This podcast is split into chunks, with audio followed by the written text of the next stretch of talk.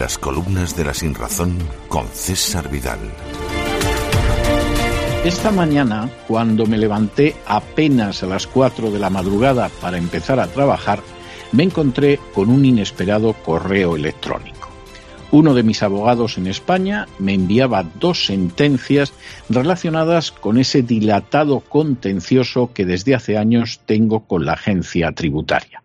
En ambas sentencias, la Administración de Justicia me daba la razón y dejaba de manifiesto por enésima vez que los sicarios de la citada institución pisotean la legalidad a su antojo. Aún tengo que hablar con mi abogado para saber las consecuencias que tendrán estas dos resoluciones.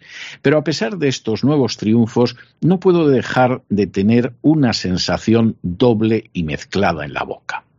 Hace años, por razones políticas que no me es dado revelar todavía, se puso en marcha una operación que buscaba liquidarme profesional, económica y físicamente.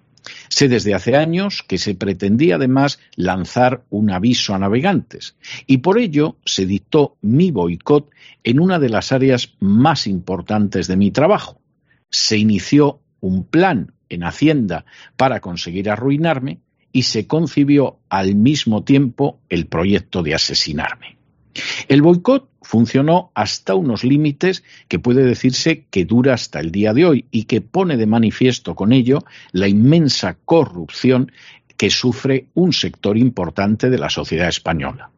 La operación de la agencia tributaria no logró arruinarme del todo, pero lo cierto es que me robó de la manera más injusta e ilegal todo aquello que...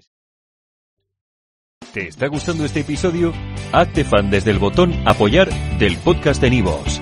Elige tu aportación y podrás escuchar este y el resto de sus episodios extra. Además, ayudarás a su productor a seguir creando contenido con la misma pasión y dedicación.